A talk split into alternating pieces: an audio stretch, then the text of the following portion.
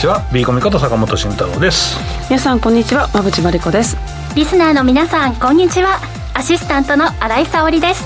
この時間はしゃべくりカブカブをお送りします。さて先週から始まりましたしゃべくりカブカブ、はい、先週早速ねご覧いただいた皆さんご覧いただきとそして お聞きいただき。はい、はい、とりあえずありがとうございました、はい、たくさん見ていただきました。はい、ありがとうございます、お聞きいただきまして。毎週見てほしいですね。はい、ぜひあの毎週月曜日夕方の習慣にしていただきたいなと思います、うん、えそして、はい、えー、この番組はですね YouTube ライブでも生配信しておりますのでぜひですねリスナーの皆さんはチャンネル登録もお願いします。しゃべくりかぶかぶと検索していただけると、はい、えー、YouTube の画面につながりますのでぜひそちらで登録をお願いします、さあ、はい、お気づきの方 YouTube ライブご覧の方お気づきかと思いますが、うん、また我々、えー、マスク姿になってしまいましたね、ね、マスクでついたてまであるっていうのそうなんですよ。オミクロン株が本当に猛威を振るっていましてかなり、身の回りでもねいろんなこう変化を感じている方も多いんじゃないでしょうかね。ね。うん。何かありますか？お二人なんか仕事への影響とか。あでもやっぱ対面セミナーはないですね、はい、でもだいぶ減ってきてますけどね、ずっとね、はい、ネットばっかりですねそうですね、はい、もういろいろ、まあ、気になるところであまりにも数が増えてきたので私ついにあのコロナ向けの保険に入ってしまいました。あれ今月いっぱいだったら一応ね安いですからね。あそうなんですあれ今月いっぱいの価格だったんですね。毎月価格を見直すんですよ、はい、あそうなんですね、じゃあいい時に入ったかもしれないですね、まあ、僕は某某保険会社の回し物でも何でもないんですけど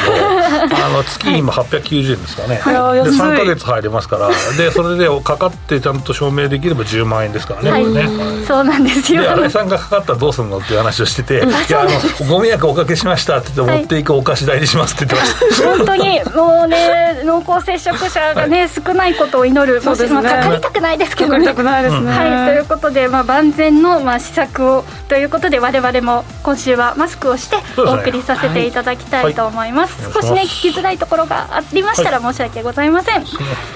さあということで、まあ、株価などなど気になるところですね、うん、日経平均も少し戻しましたが、というところで。月初月初じゃなくて週初はちょっといい感じですけど、いやこれ週末金曜日にまあ下がってたのでみんなちょっとなんだろうな、あの、いまいちな気分で、えー、終始を迎えたんですけど、インマンとかね、反発してくれたかな。っていう、まあ、ここの反発の理由とかね、えー、その辺はですね、この番組の、コンセプトである、えー、月曜日に一回ね、えー、その、まあ、今週もダメだろうと金曜日思った人も、今日の相場見て、えー、まあ、なんとかなるかな、ちょっと立て直してみようかなと思った方もいると思うので、えー、その辺をね、おさらいしていただきたいと思うので、ぜひね、これ毎週聞いていただきたいと思います。あ、えっ、と、YouTube のチャンネル登録もぜひねよろしくお願いします。よろしくお願いします。さあ先ほどから申し上げておりますがこの番組は YouTube ライブでも同時配信をしています。動画配信についてはラジオ日経の番組サイトからご覧いただけます。YouTube へのコメントもよろしくお願いします。今日もチャットへのコメントを続々と入り始めております、ね、はい盛り上がってますね。よろしくお願いします。この後もじっくりお話を伺います。それでは番組を進めていきましょうこの番組は岡三証券の提供ファンディーノの政策協力でお送りします。さあそれでは引き続き足元の相場について伺っていきたいと思いますが今日はまあやや反発していますけれども、うんうん、今日今日というか、今週、まあ、いろいろあの気をつけておかないといけないタイミングかと思うので、そのあたりもお二人に教えていただきたいと思います、はい、一番気をつけることは、やっぱりオミクロン株かなと思うんですけど、ね、まあ、まあそれは健康第一なんでね、うん、とい。うことなんですけど、えっと、そうですね、足元、まあ、一応、えっと、2万7000円っていう節が、まあ、まあ、一応あったと思うんですよね。そうですね。まあ、これずっとね、止まってるので、で、ここはやっぱり日本株が割安に見えてくる水準。だよねと、うん、えー、いうのはまああったので、まあ、ちょっとこの辺買ってみたいなっていう人がいたのか、うん、まあ、売りが一巡したっていうのでも上がりますからね、実際、需給的なもので、その辺もまあちょっとあったのかなと、えー、思ってます。まあ一応、決算が、えー、まあ、日本もね、えー、今月末ぐらいからちょこちょこ出てきますけど、まあ、それに向けてちょっとポジション調整終わったのかなとは思っていると。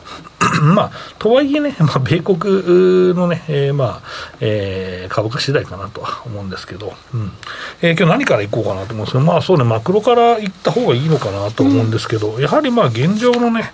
えー、このまあ年始、まあ年末からの調整というのは、まあやはり、えー、このね、米国の金利ですね、まあこの上昇、まあ、えー、金利の引き締めですね、まあここがまああるというのが、まあ一つの、えー、ポイントだったなということで、まあ毎回前回もお話しましたけど、えー、金利が上昇すると、やはりまあ株は厳しいと。うん、え、まあただね、まあどこまで上昇するかだと思うんですよ。うんうん、確かに、はい。でえっとまあ、一応、利上げというのは、大体、まあ、0.25が1回とすると、うん、まあ、8回とか9回とか、まあ、米国、えー、今、予想されてますので、はい、まあ、それが全部行われてしまった場合っていうのは、えー、やっぱり2.5%とか2%とか、うん、まあ、その辺の水準にね、えー、多分それだけになってしまいますので、そうすると厳しいなと、えー、いうことで、うんとまあ、最近よく言われてることなんですけど、これがね、2018年の状況にすごく似てるんじゃないかというのがあって、はいえー、ちょうどね、あのチャート、馬渕さんのね、チャートがあるので、馬渕さんのこれ何ページですかね？5ページですかね。はい。S&P500 のチャートを持ってきましたね。うん、はい、えっ、ー、と、このチャートは、はい、えっ、ー、と、馬渕さんの、はい、そうですね、これは、えっと、リーマンショックの後、うん、直後に行われたあの金融引き締めの3段階を、うん、S&P500 の株価推移と持ってきました、うん、でテーパリングと利上げとバランスシート、この3段階行われたんですけど、この丸3ですね、バランスシート縮小の後にアメリカ株が2割下落したっていうのがあるので、この時期、ちょっと坂本さん、はい、今とどうなんでしょうか？そうですね、ええ。っと、まずですね、この時は、まあ、僕もちょうど ラジオ一件にまあ出始めたぐらいのところで、え、いや、この辺の金利になると、ちょっと危ねえんじゃねえかという話をまあしてまして、うん、えー、っとまあ、そこでですね、えー、っとまあ、10年債とか結構3%。えに行くぞみたいな勢いでしたから、まあ、危ないんじゃないって言ったところで、えー、ですし、あと多分年末までに、えー、2、3回利上げするんじゃないみたいな、年末年始でっていう話だったので、まあ、まだまだ金利上がるんじゃないと思ったときに、ポキッとですね株価が折れてしまったと、はい、えー、でそれで、えー、まあなんか、あれ、利上げって何それみたいな感じで、まあ、利下げに向かっていくような状況になったんですけど、この時に似てるのがですね、まずですね、原油高。原油高、うんこれが、あまあ、現状とね、結構似たような形の水準まで、えー、上がっていたと、えー、いうことがありましたので、まあ、結構その、うん、まあ、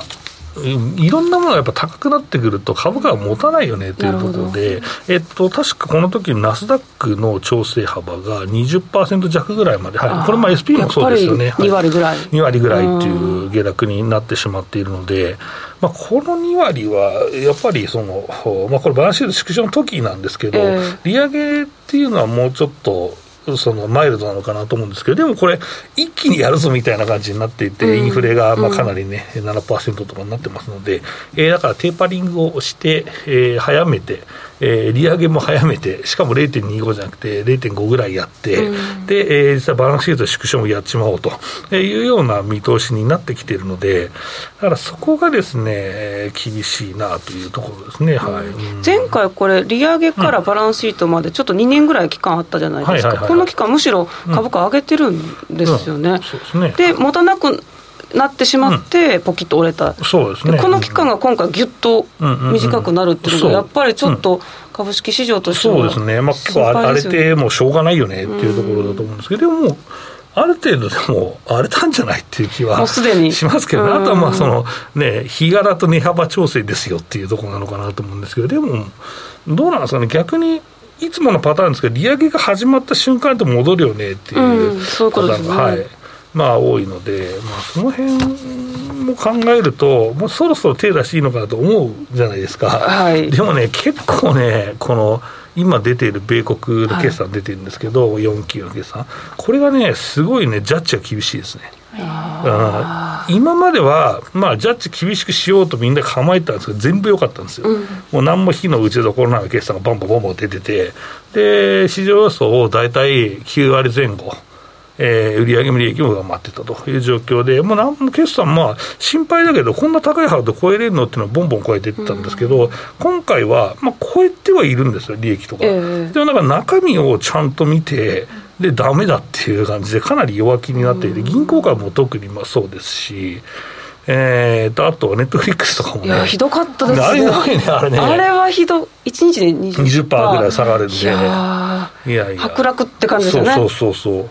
いや結構びっくりしましたね、これね。うん。QT も前倒しあるんですかね、とコメント入ってますまあ、前倒しになるような流れになってますよね、今週ね、うん、FOMC がありますね。そうですね、うんで利なんか利上げの幅が普通0.25なんだけど、うんはい、0.5%から始まるんじゃないかってそ、ね、それはどう考えてらっしゃいますか、まあ、そこはやっぱりゆっくり、まあでも何ヶ月3か月おきの予想、うん、予定になってるから、間に合わないよねインフレが。そういうことですよね。ってなるとそれを1回投下する可能性もあるんですけどいやでも1回目に0.5上げるっていうのは結構な劇薬だと思うんですよ、ね、そういうことですよね。そうそう。途中だったらさいいんですけど。いいでね。でもまあ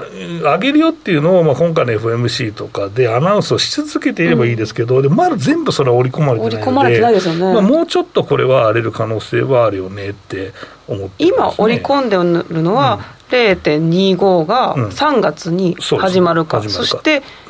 1年間で3から4回ぐらい、うん、そうですね、3から4回ぐらい。これを上回ってくると、ちょっとさらに荒れるってことですね、はい、そうそうそう現状は多分この荒れは3回だったものが、うん、6月から3回だったものが、3月から4回ぐらいなりそうだと。なったので、まあ、ちょっとまた改めて、うん、あの織り込んでるんですけど、まあ、あれもただ、10年債は全然なんか、まあ、一応上がっているんですけど、うん、反応しないんですよね。だからやっぱり、まあ、メインシナリオは全部上げきれないんだろうって僕は思ってます。なるほど。9回とか無理でしょっていう。だから8回、9回とかも無理で、ある程度のところのインフレが落ち着くと、ゆっくりにしますよって、まあ、利上げは当然ゆっくりだし、まあ、テーパリングはもう終わってるんだと思うんですけど、うん、まあ、あの実際、売却、資産の売却とかはね、結局、できないいやらないっていうまあ、自然に償還を待ちましょうっていうのはありですよ、えー、日本と違ってどっちかというと長いのあんま買ってないので、うん、まあ、自然に勝手に償還していくんですよ、うんうん、だから売るまでもないよねっていうところだと僕は思うんですけどね、うん、コメントでも FRB が金利7回引き上げるという観測記事が出ているようだ、うん、そして今月でテーパリング終了、もしくは住宅債券再投資終了という観測がという皆さん、ね、はい、まあ、そこはまあ一応予想はされているかなっていう。うんまあ、だからって金利がどんどん上がっていくっていうのはないかなと思ってて、まあ、2年とか5年とかもう結構織り込んですでに上がってますからね。うんなのでその辺大丈夫かなとは思ってるんですけど、うん、でそのあたりが日本に影響をどういうふうに及ぼしてくるのかっていうのもまたね、うん、気になるところだと思うんですが。そのあたりは次のコーナーでもお話しいただきたいと思います。はい、ということで続いてはこちらのコーナーです。慎太郎の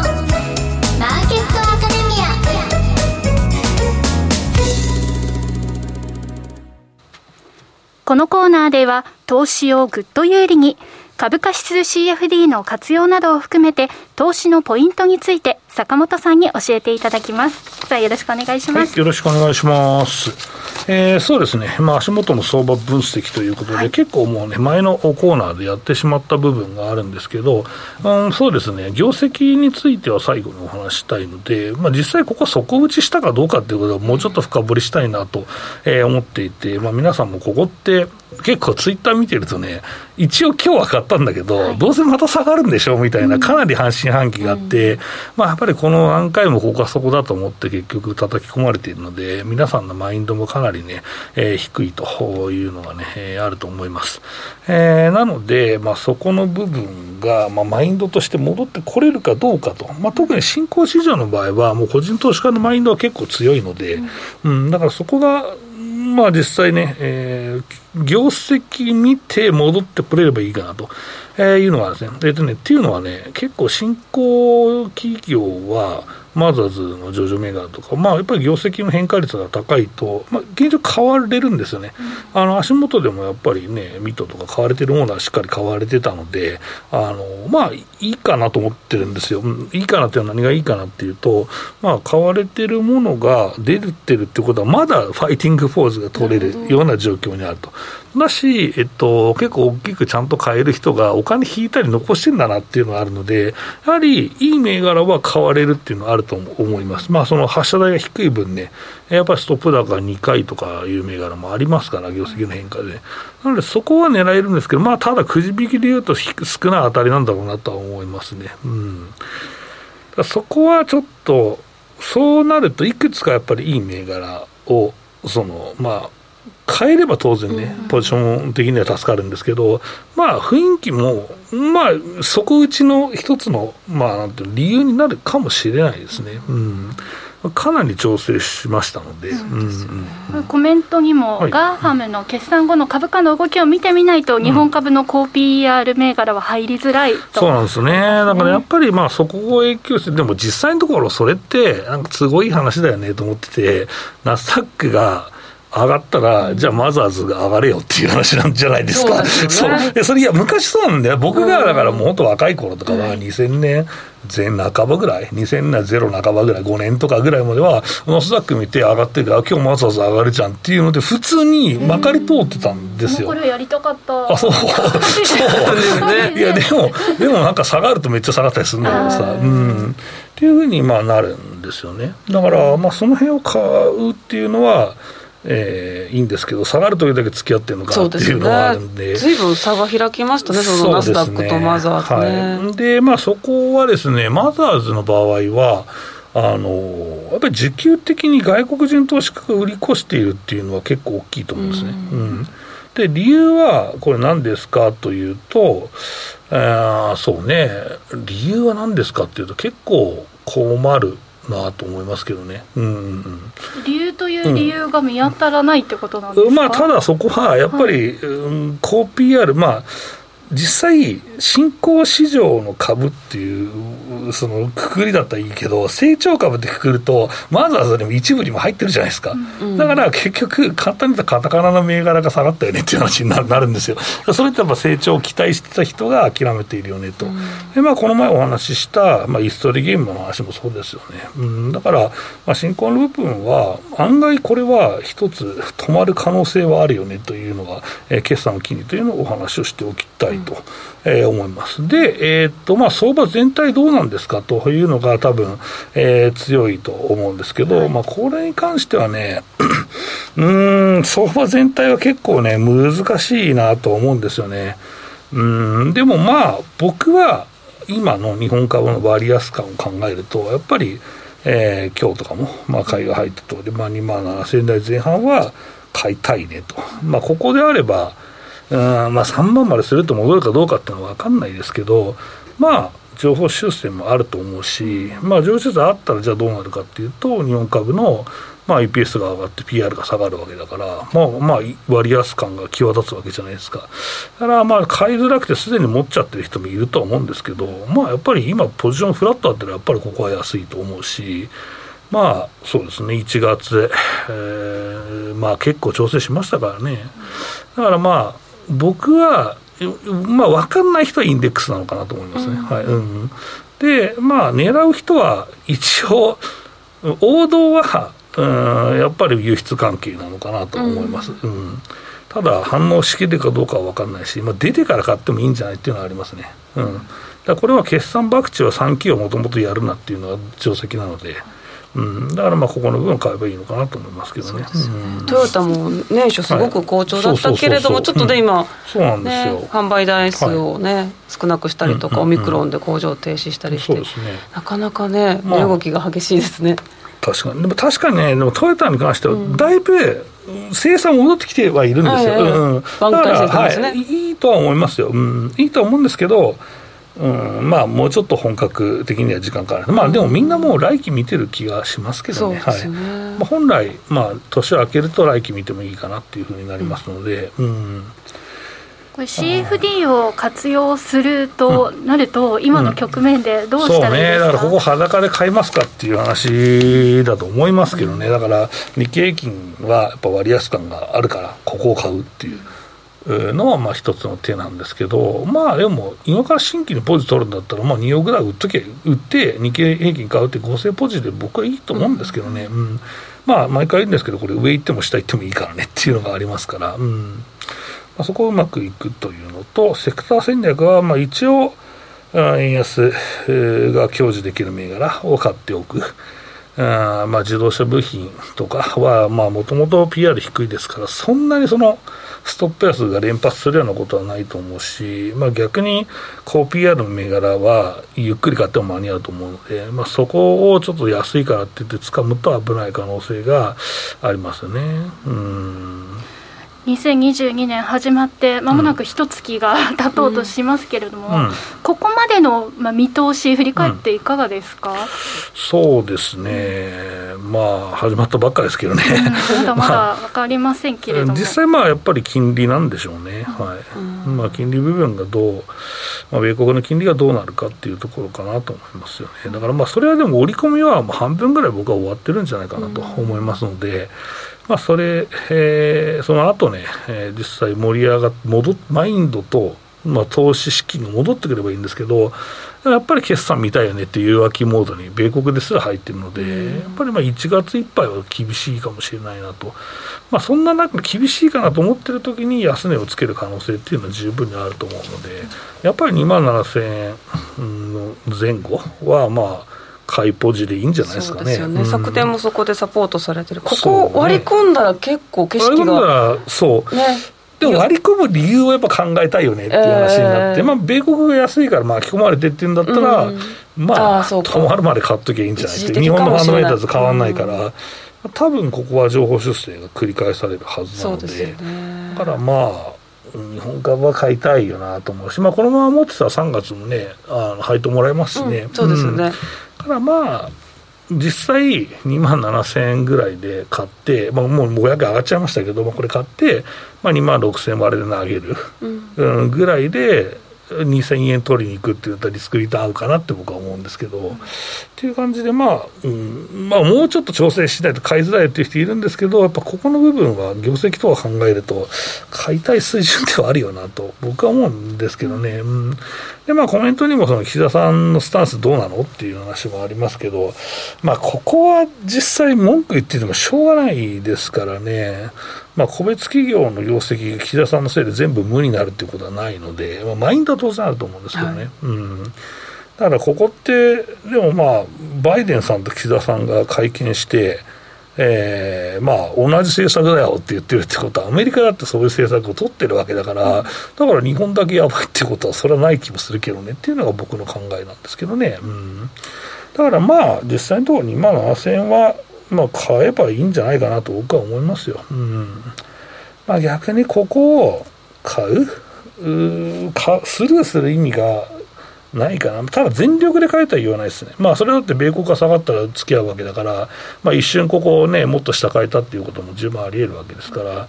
うん、だからそこは、まあ、うん、少し余裕を持って入っておけばいいかな、ただ買わないっていう選択はないと思いますね。うん。まあもともと僕ってこういうなんだろうなそんなにはっきりしないっていうか、はい、まあ見通しを話す方なんですけどまあただ年末の場合は業績見たらまあ安かったなと思ってまあちょっと3万で打ち返されちゃいましたけどね、うん、いう感じでまああれはっきり言ったのって基本的に2年半ぶりぐらいなんでまあ、いつもこんな感じですよ、うん、なんでそうしてるかっていうと皆さんにセクター戦略の、えーまあ、考えるえー、なんていうのかな好きというか、うん、えー、部分を、まあ、持ってもらいたいからっていうのがあるんですけどね、うん、まあ実際2万7000を背にちょっと買ってみましょうっていうのが一応戦略であるかなと思いますけどね。うんコメントも銀行、石油関連、商社、半導体、売り込まれた新興など、どれにしようか迷うそうなんだよね。そうですね。いや、これね、何が一番戻るとき早いんですか？いい、いい、いいあれだね、コメントだね、これはね。まあでも業績いいものがいいし、いいっていうのもあるけど、直前に上がってたものを買うっていうのも一つの流派なんだよね。あとなると、直前に上がってたのは何ですかっていうと、オールドエコノミーの会社なんだよ。うね、うん、だから自動車とかさ、あだから三菱重工とかさ、あと鉄鋼とかさ、そこの方が早いっていうのは十分ありえるんで、だからばらせるんだったら、そこも一応掴んどいてほしいし、まあ、どうせ半導体の製造装置の方が業績いいんだろうっていう買いもいいし、いや、こればらせばいいんじゃないですか。進行は分からん、短期売買をするのは基本だと僕は思ってるんで、一部銘柄以外は、だから短期で買いに行けばいいのかなと思いますけどね。はい、ということで、皆さん、本当にセクター戦略、どうしたらいいのかなっていうところで、ね、今、迷われていると思いますが、うん、今日のですね、えー、しゃべくりカブカブのコーナーでは、はい、そのセクター投資についてもたっぷりと、しゃべくりしていきたいと思います。そのあたりもお楽しみにしていただきたいなと思います。さて、坂本さん、資料い。きましょうか。そうですね、資料は、まあでもやっぱ業績の部分かなと思うというのもあるんですが、えっと、6ページのまとめから、まとめにしようかなと、ね、はい、はい。えっと、そうですね、今日の話はもうまとめになっちゃうんですけど、まあ、米国はですね、この業績を疑問視しているというのはかなり大きいと思います。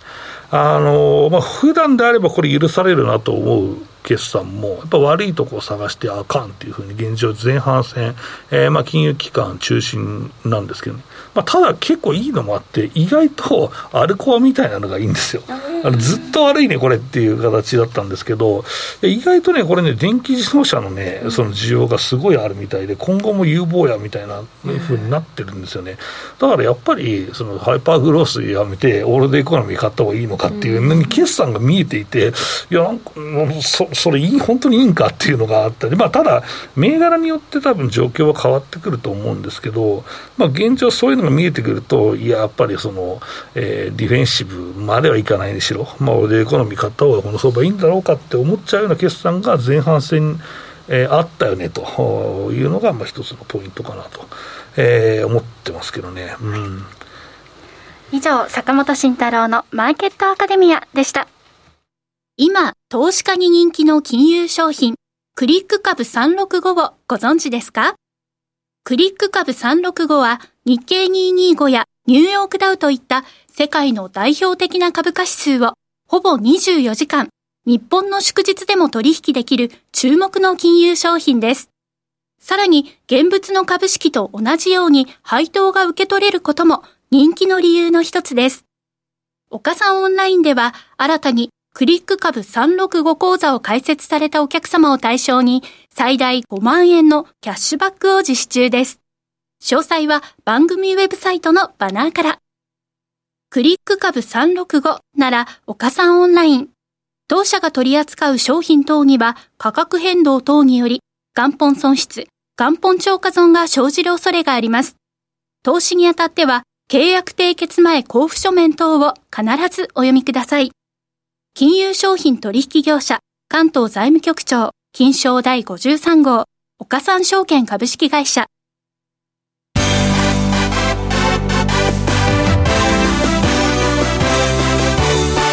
馬淵真理子の10分で教えてベンチャー社長このコーナーは、これからの日本で活躍を期待される起業家、ベンチャー社長に焦点を当てていきます。これからの成長企業のキーワードが分かれば、投資の視点としてもきっと役立つはずです。今日は株式投資型クラウドファンディング最大手のファンディーノで紹介しているベンチャー企業、株式会社ロングタームインダストリアルディベロップメント代表取締役谷口康夫さんの登場です。では馬淵真理子さんよろしくお願いします、はい、よろしくお願いいたします。えっと、谷口さんは発展途上国においてデジタル技術によって日本におけるこう農協のような機能を提供される事業を展開しているんですよね。これどんなサービスなんでしょうか？あはい。あの今ご案内がありました通りですね、あの発展途上国、あのここでは日本の農協に相当する機能があのありません。で、あの代わりにですね、えー、仲買にミドルマンと呼ばれるあの人たちがですね、えー、まあその機能をですね、えー、担っているんですけれども、うん、非常に非効率で、でかつまあ農家からあの搾取をしているというふうな状態になっています。はい、で、あの国全体でもあの農業の生産性が低くなっているという原因になっていると言われています。はい、でそこに対して御社のサービスがまあ導入されていくっていうことですか？あ、そうですね。はい。はい、あのまあ、えー、もうちょっとまあ突っ込んで申し上げると、ええー、まあ融資ですね。あの日本の農協だと農家宛ての融資、うん、でもう一つあのまあ作った作物を、えー、農協が買い取るということをやってまして、でそれはまああの我々が、えー、新しい技術あのの、えー、AI を用いて、うん、えー、まあコストをかけずにご提供するというものです。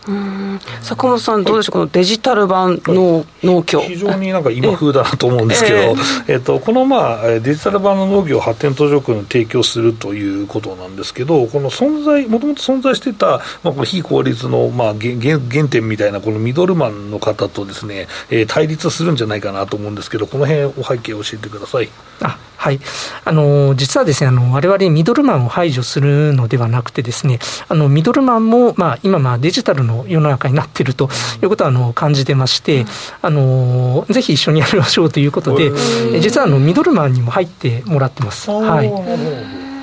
あじゃあ一緒になってサービスを進めていくっていう関係性ができているんですね。そうですね。あのミドルマンの方あの今非常に収入がボラタイルで儲かる時はむちゃくちゃ儲かるんですけども儲からない時は儲からないと。で我々のプラットフォームでまああの彼らも安定して、え収入を得ていただくということでメリットを感じてもらってると思ってます。わかりました。でもうちょっと少しあの詳しく御社のプラットフォームを伺いたいんですけれども、はい、金融余震をまず農家の方に与えるということですか？あそうですね、ええ、あのまあ、これ、日本でも発展途上国でも同じなんですけども、うんはい、えー、まあ、何か作物を作るときに、種とか肥料を買わないといけない原資がいりますもんね。そうですね。あの発展途上国あのまあそれを賄う資金あのないので、うん、農家さんですね。でまあ誰かからお金を借りないといけないんですが、あの日本の農協に相当する機能ないで銀行もお金を貸してくれないというか、そもそもそういうあの銀行も農家宛て信をや融資をやってないと。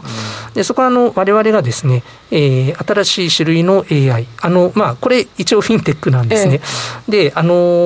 えー、弁理士の先生とも相談をしまして、これ、まあ、世界でも新しいものっていうことで、国際特許の出願もあの無事終わったんですが、それを使って、えーまあ、精度を上げて、えーまああのまあ、そうですね、余震管理をし、余震判断をすると、まあ、あのクレジットスコアですね、でこれを出すと。いうことでやってます。これによって農家の方がお金を借りれるようになる。あそうですね。はい。まさにデジタル版の農協ですね。本当ですね。結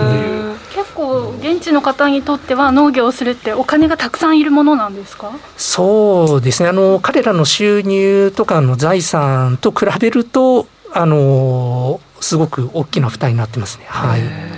なるほど。なるほど。これは発展途上国はどどの辺の国でやってやられてるそうですね。あの、はい、でまず今ですね、フィリピンのですね、えー、まあ野菜農家にターゲットを絞ってあのやっています。うんこれは大体野菜は国内の流通を主にされてる方がっていう形なんでしょうかね、大体。そうですね、はい、はい、あのなかなかまあ保存が効かないものが多かったりしますので、で自然とまああの国内消費が主になってくるんですけどただ、あの中にはまあ保存が効くものもありますので、でまあ、ゆくゆく というか、はい、なるべく早く、あれですね、あのまあ、フィリピンから国外、うん、まあ、日本も含めてなんですが、輸出もあの狙っていきたいなと思ってます。その辺ができるとだいぶ違いますよね、日本でもなんかネギとかごぼうとかってもう冷蔵庫に入れてあの相場が高い時に出すとかに結構やりますもんね農家。特に東京近郊の農家さんとかね。そうですね。やってますよね、あのまさにおっしゃる通りですね、もうもう一つですね我々のその自慢の種がありまして、あのこれも世界で初めて、え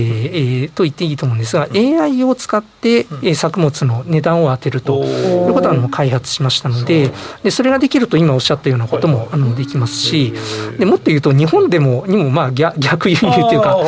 あのしたいなというふうに思ってますですね。はい、なるほどだから余震、そして価格の予想、ね。さらにもう一つ、物流ですよね。あそうですね。はい。伺ってよろしいですか？あはい。で、えっと、まあ、あの、流えーまあ、輸送というかですね、あの、これ、まあ、我々ライドシェアを活用してですね、で、あの、あれですね、農作物を、まあ、今、これも非常に非効率なやり方で、で、マニュアルで、えーそうですね、輸送しているんですけども、これ、あの、まあ、空いてるトラックを、まあ、使ってですね、で、うまいこと、まあ、組み合わせて、で、効率的に、えー安い、えー輸送、あの、輸送賃を、まあ、安く抑えて、で、えー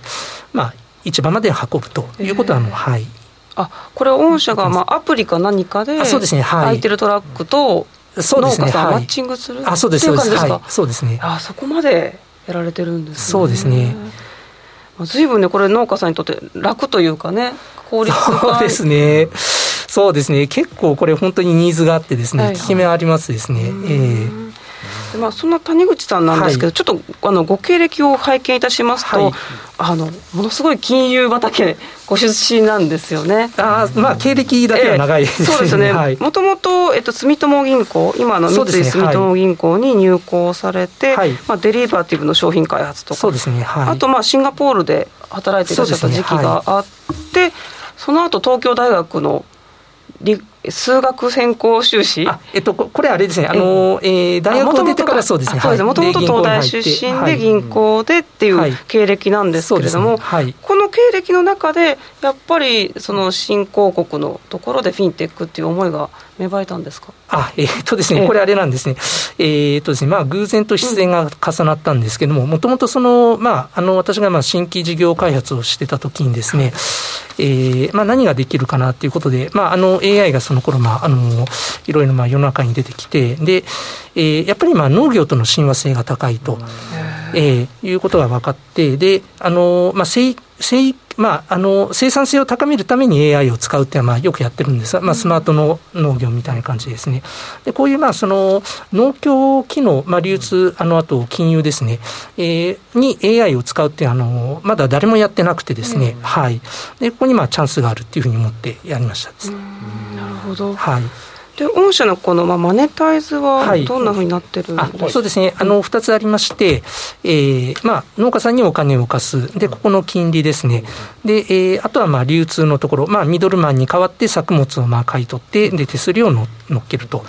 で、えーそれぞれまあ20%、30%ということで、実はあの、粗利率が50%になります。はい。なので、あの、1億円貸すと、えー5000万円、えーまあ、えー年間収益が出るという、非常に利益率が高いです。か。なりの利益率そうですね。はい。発展途上国の、まあ、そういうビジネスしてる方って結構こういうそのありが出るところがそう多くてですねっていうのは、はいやっぱり貸し倒れとかも結構あるからっていうのもありますか？えーとですね、おかげさまでですね、貸し倒れ極小化できてましてですね、えーえーはいはい。あの、もう、そうですね、粗利50っていうのは今着実に実現してますですね。はい。まあ、小口だからこそ、まあ、この辺も達成できるっていうところなんです一件一件がってことですね、はい。うん。そうですね。で、あとはまあやっぱり今まであれなんですね、そのまあミドルマンも含めて、あの人の経験と勘に頼ってたところがありますので、やっぱりそうですね、そこにまあこういうまああのデジタルとかまあその、えーを使うときちっと管理できて非常に強力にまあ収益を安定的に生み出すことができるという。はいこ。れ、ミドルマンを使ってた時っていうのは、もっと多分まあ、搾取という言い方あそうですそうです。されてたあももっともっとですね。本当ですか、あなので、そうですね、あの粗利50で、あの農家さんの収入もですね、あのこれで一気に倍になったり、3倍になったりするんですね。でなのであのわわ、私がミドルマンの代わりに搾取してるわけではなくて、ええちゃんとあの我々のゴール設定として、農家さんの収益をまあアップさせて、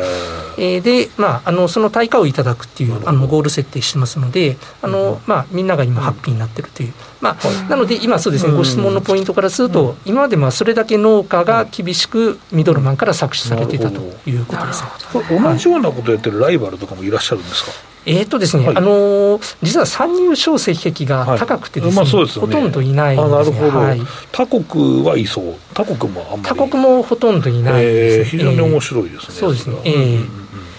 あのまあ、技術的なそのハードルもそうなんですけども、うん。えー金融と流通両方いっぺんにやるっていうことで、これはこれであの、結構大変なところがあります。です、えー。金融だけっていうのはありますけどね。いやそうなんです、ね。えー金融だけ流通だけってありますけども、ええはい。それを全部トータルでやってらっしゃるっていうのがね、あのこういうことなんですよ、あの金をやると農家さんの数を集めることができて、農家の数を集めると、今までその、まあ、1軒まあ100キロ作ってて、100キロミドルマンに買い叩かれてたところを、100人集めると10トンになるんで、もうミドルマン飛ばして、あのそうですね、川下に行けて、で、販売価格は全然、生産価格と消費者価格で、あの5倍とか10倍ぐらい違うんで、えー、今まで10で買わされてたものが、あの売らされてたのを農家が一気に100に近い値段で売れたとか。なので、まあ、金融と物流の組み合わせってものすごく強力ですね。そ。えー、これは全然粗利50でも向こうが50でも全然問題ないよみたいな話ですよね。そうですね。これってこのシステムを使うことでこれまでと同じ量を作っても農家さんが得られる収益が大きくなるあそうですあのいや本当にあの2倍とか3倍になります。すごい。えー、まあだからあのそそれだけ搾取されてるっていうことなんですけども。えー作れる量とか効率性もこのシステムを使うことによって変わってくるんですか、えっとまずあの生産量はですね、えー、今の前提だとあれですねあの、えー、機械化とかもできますのでその分あの上がります。あの、まあ、2割とか。ただ、えっとまあ、先ほど申し上げたですねスマート農業とかこの辺もやってもっとあの、えー、根本的に生産性を、えー、高めたいなとも思ってます。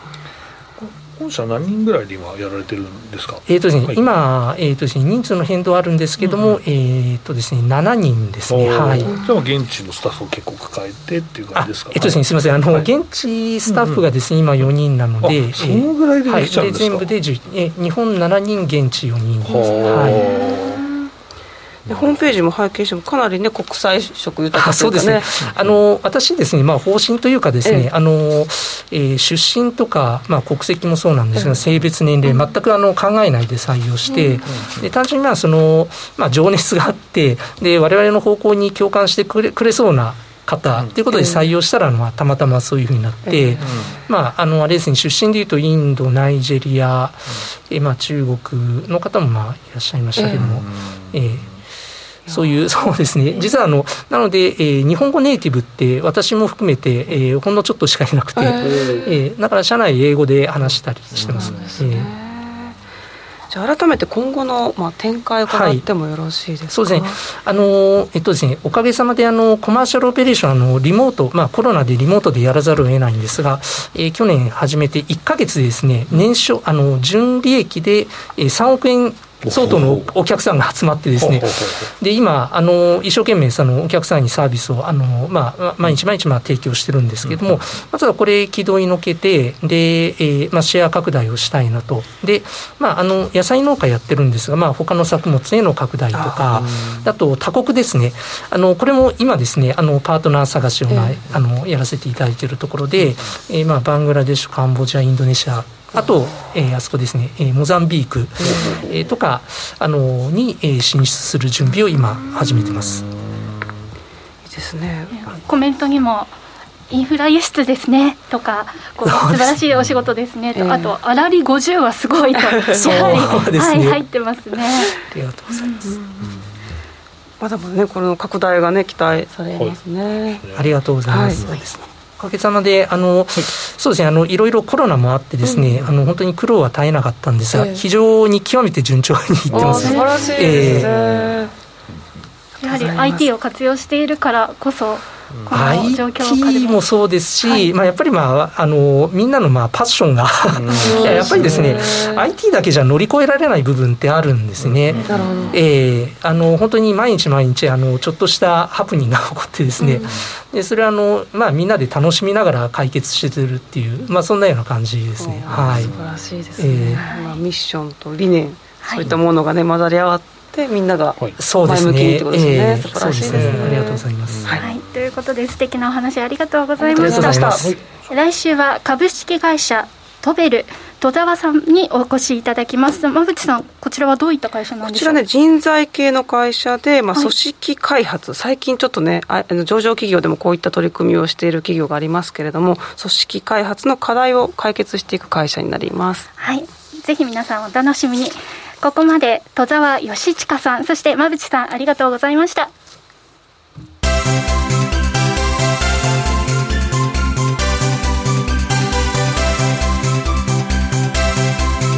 しゃべくりカブカブ。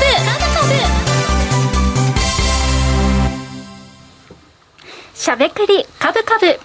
株式投資についてしゃべりまくるこのコーナーです。今日のテーマはセクター投資についてしゃべくりカブカブです。先週は成長株投資について触れていきましたが、うんはい、改めて少しお二人からそうですね、はい、はい、振り返りお願いします、えー、今週はまあセクター投資ですね、はい、そうですね、はい、えー、山内さんの資料中心にやりたいと思いますので、はい、えーと、YouTube の方にですね資料見れますので、ね、ぜひ集まっていただけたらと思います。はい先週はまあちょっとそうですね、このまあグロースリがいつまで続くのかっていうところで、ね、ちょっと底打ちした感はありますけど、やっぱり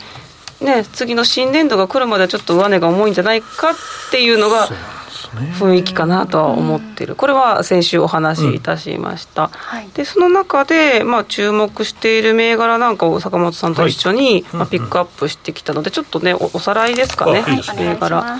まずはロードスターキャピタルさんですかね、これ資料あります、はい、先週途中で終わっちゃったからなってそうそうそうそう。資料10ページ目。そうですね、はい、業績のね見通しがもう出ちゃってるんで、はい、話しやすいですよね。そうですね。も。うすべて出尽くしている不動産とフィンテックの会社で、うん、まあ、不動産を安く仕入れてで、えっと、リノベーションとかして価値を高めて、はい、えー、売っていくっていう。これが3割ぐらい利益を乗せて売れるみたいな、ビジネスモデル。普通だったらこれ確か10%台なんですよね。大体これ、ね、転売って言い方悪いけどバリアップして売るっていう。バリアップだからプロなんですよね、うん、そうそうでここの源泉はやっぱり、まあ、コロナ禍ですごい仕入れがうまくいったみたいです,、はい、みんなが弱気になってて今の皆さんの株式市場と一緒ですよ。みんなが弱気で手放しちゃったところをですね変えたっていうのが大きくて。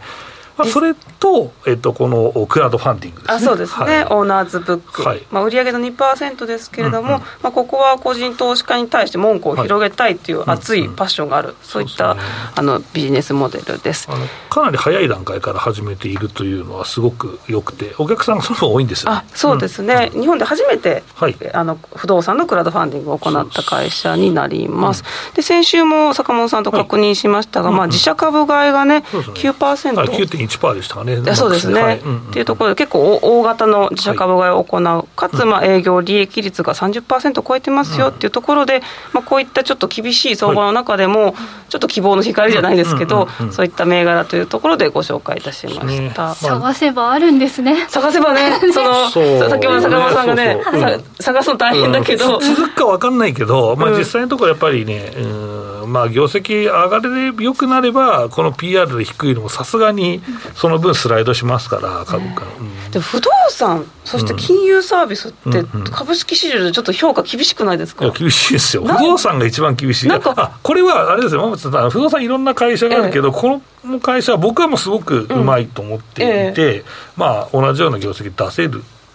と思ってたんだけど、うん。まあ、みんなもっと出せると思ったらこの業績って多分先取しで PR15 倍とか普通になってるんだけど、うんはい、まあ、そこはみんなが読み切れなかったねっていうだけでここまで来ると来年この業績出せるんですか？来年出せるんですか？っていう評価になっちゃってるから、結構中長期投資とか皆さん新興株とか好きな人って勝手に何年も先の成長を想像するじゃないですか。でも不動産ってこれできてないんだよ。うん、だから実際のところこれは投資家が甘いんじゃないかなって僕は思ってるの。でもただ投資家の方もその不動産みたいにそのリーマンショックの時で一気に業績悪くなってまあ潰れちゃった会社もありましたよ。だからその市況が悪くなるとやっぱり悪くなるよねっていう感じでずっと手出せないねってうじうじしてるっていうのはこのパターンだと思って、だからそれをまあ払拭するにはまあ僕は成長企業は別にね、あのそんなに配当出さなくてもいいと思うんだけど、もうもうめちゃくちゃ配当出しますみたいな、だこれって EPS で、まあ、100円後半とか、うん、えー、一応、まあ前期だったら210円とかで、この物産になってるので、はい、こんだけ出したら、もうこれもう100円、150円、もう配当出すわっていうふうにしちゃえばですね、うん、またちょっと評価が変わるんでしょうけど、うん、なかなかそれってできないですよね、やっぱ相場悪くなったけど、内部留保だし、もともと結構レバレッジをかけてるから、株主にそのままね、まあ、配当として流すっていうのも、なかなかしにくいよねっていうところ、まあ、バランス難しいんですけど、うん、だからまあ、うん、まあ実際のところこの相場が続くと思ってるんであれば、まあ、もっとね、えー、もう少し PR 切り上がってもよかったんじゃないかなと思ってるし、ね、まあでも熱心に IR をしてる会社だったので、だし、もう明言してましたからね、コロナの仕入れうまくいきましたっていう、だここまでは一応、パスとして見えてたんだよね。ね。だし、まあ、クラウドファンディングもコロナ融資、これ使うのって、まあ、基本的に中小企業の社長とかだから、うん、コロナ融資で賄えたから安い金利で、そっちで多分不動産としてたと思うんだよ、うん、実際これ、運転資金で借りたら見ないから、あの多分かの中の銀行とほとんどね、設備は見るけど、うん、だから、だからそれと流用してたんだ僕は思うんですよね。だそれが終わったから、とりあえずあのクラウドファンディングでっていうので戻ってきたっていうのもあったりとか、環境はすごいいいけど、まあ、ただ、今後、うまくバリアップが効くかどうかっていうのは、ちょっとそこは分からんそうですね。ここまででかなり手腕は変われているそうそうそうそう、いや、うまい人が集まってるのは事実ですよ、うん、だから、まあ、次またこういう相場が、まあ、もっと、だから一回へこんだ後の相場があれば、めちゃめちゃ面白いと思いますけどね、ちょっとコメントいいですか、不動産というところで、不動産関連銘柄は、自己資本比率と金利上昇の懸念はいかがでしょうか、うん、とのことです。うん。まあ、実際のところ、自己資本比率はでもみんなかなり気にしてると思いますよ、やっぱりリーマンの時一桁台厳しいと普通にありましたからね、うん、そこはあるし、一瞬、その相場が悪くなった時にそのまあ、話しちゃう人、だから結構ある程度、物件処分するよっていうこともあるので、みんなこわごわやってるなというところですかね。はい。まあ、ただ、実際、この会社の評価はしたんですけど、まあ、今後続くかどうかっていうのは分からないので、まあ、僕はこういう実力があるであろうというのを、えー、把握しておくというのが大事なのかなとは思いますね。うん、だからまあうん、分かってた人は当然もっと前に買ってたんだろうなと思うしというところですかね、うん。まあ、ただ自社株買いは非常にインパクト大きかったですよ。そうですね、うん、だからまあここはまあ上昇してしかるべきだなと思うんでやっぱりじゃあそう考えると配当より自社株買いの方がいいのかなと思うんですけどでも配当、値持ちがいいからね、欲しい人いるから。長期投資にはそうですね。僕はそんな気がしますよ、欲しい人がいるから、ある程度ね。まあ、この先で、だから、ちょっと自社株買いで、ちょっと水準上げといて、配当を出していくみたいなのが人気化するかもしれない、ね、そうするとかなり持つんでしょうけどね。まあ、そうですね。なかなかやっぱりその毎年毎年その業績をジャッジされる企業っていうのはやっぱ PR が高くなりづらいなっていうのは覚えておくといいかなと思いますね、えー、勉強として。はい。そして今日番組冒頭の方からね、かなり皆さん気になっているのがセクターあそう行きましょう、セクターね、はい、セクターもちょっと改めてちょっと坂本さんとセクター投資の定義を確認したいなと思って、私なりに持ってきたので、セクター投資とはっていう資料にいきましょうかね、セクター投資とは。えーとどれだ13ページ13ページはい13ページはいでえーこれですね。はい、はい、改めて坂本さんとちょっとすり合わせしたいんですけど。東証33業種だけじゃなくて、もうちょっと分類化してもいいですよね。はいはい、いや、いいですよ。例えば自動車だけじゃなくて、自動車部品、あるいは EV 電池、さらにはセパレーターみたいな、こんなふうにしてってもあいいと思います。はい。なので、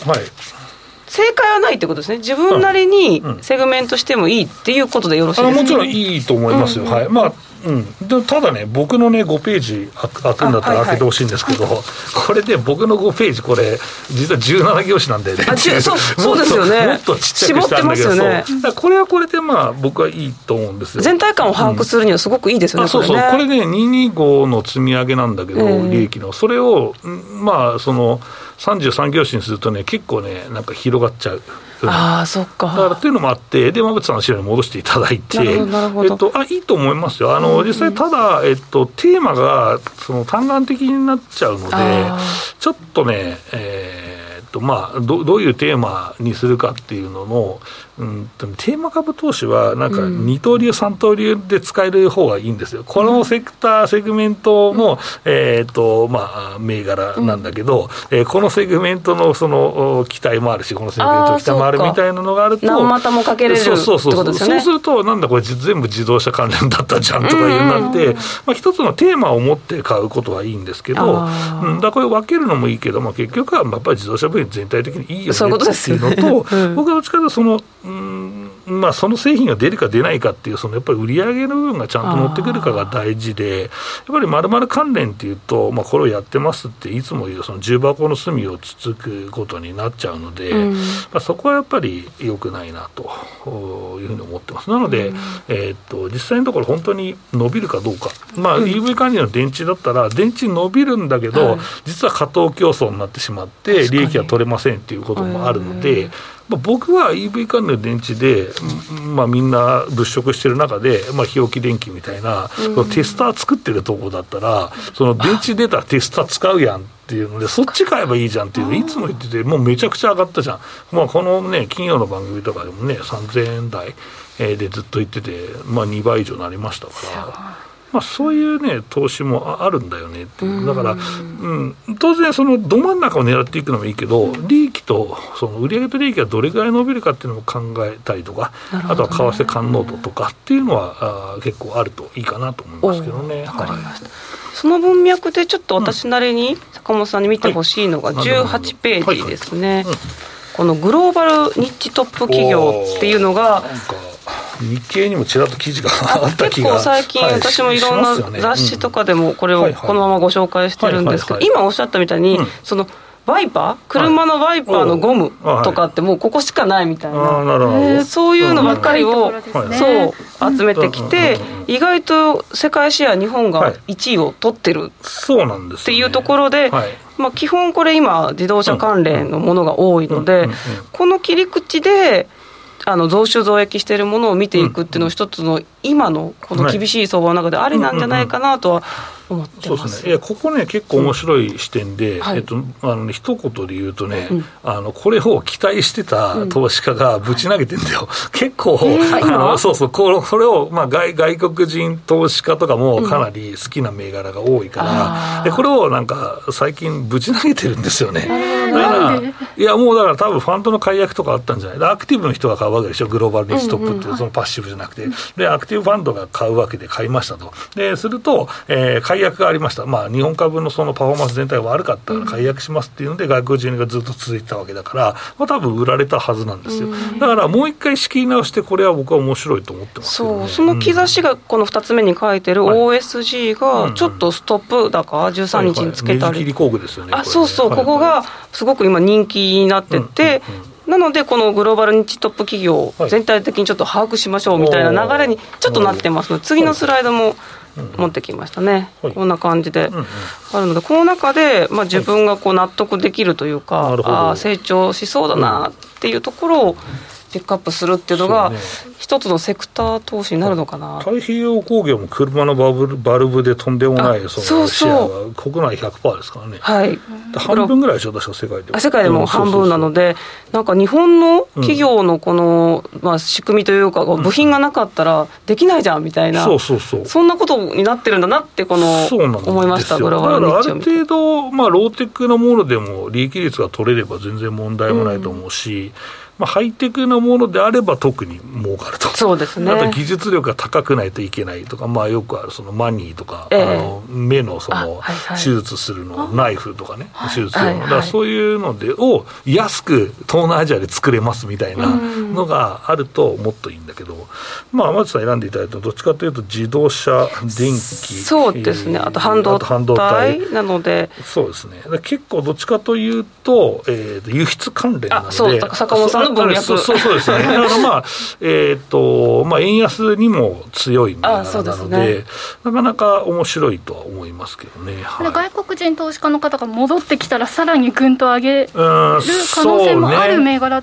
うん、だと思いますよ、で業績が良かったら、もう買わざるを得なくなるはずなので、まあ、その中でも進捗いい銘柄は結構あると思いますからね。うん。あとはちょっと機械部分、景気の影響がちょっとあるので、そうか中国。中国とかは、えー、まあ、でも中国ディスカウントもすでに行われていると思うので、うんうん、業績出れば、まあ、くっついてくるかもしれないなと思ってますと。はい、はい。ということで、しゃべくりの途中ではありますが、続きは YouTube タイムで、ということにしましょう。うねはい、以上、しゃべくりカブカブでした。さあということであっという間に60分が経ちましてお別れの時間が近づいてまいりました。リスナーの皆さんからの質問も引き続きお待ちしております。今日もたくさんのコメントありがとうございます、この後の延長配信でコメントも触れていきたいなと思います。株式 FX をはじめ不動産クラウドファンディングなど投資商品は全て元本が保証されるものではなくリスクを伴うものです投資の最終決定はご自身の判断で行ってください。